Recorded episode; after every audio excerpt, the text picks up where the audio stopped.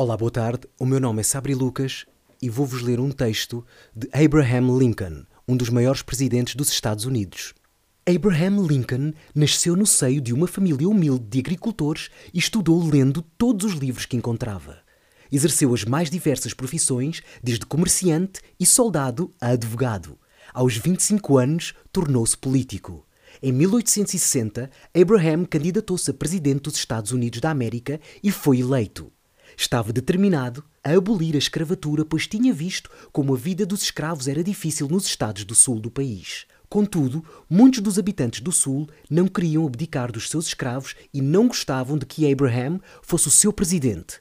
Posto isto, 11 estados uniram-se para deixar de fazer parte dos Estados Unidos, mas Abraham jurou que iria manter o país unido, mesmo que isso conduzisse a uma guerra.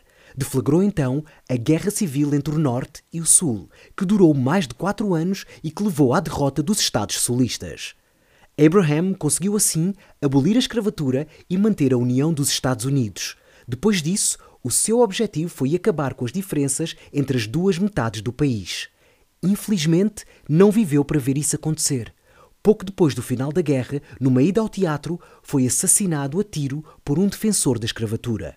Lincoln é recordado hoje como um dos maiores presidentes dos Estados Unidos. Aqueles que negam a liberdade aos outros não merecem tê-la para si. Abraham Lincoln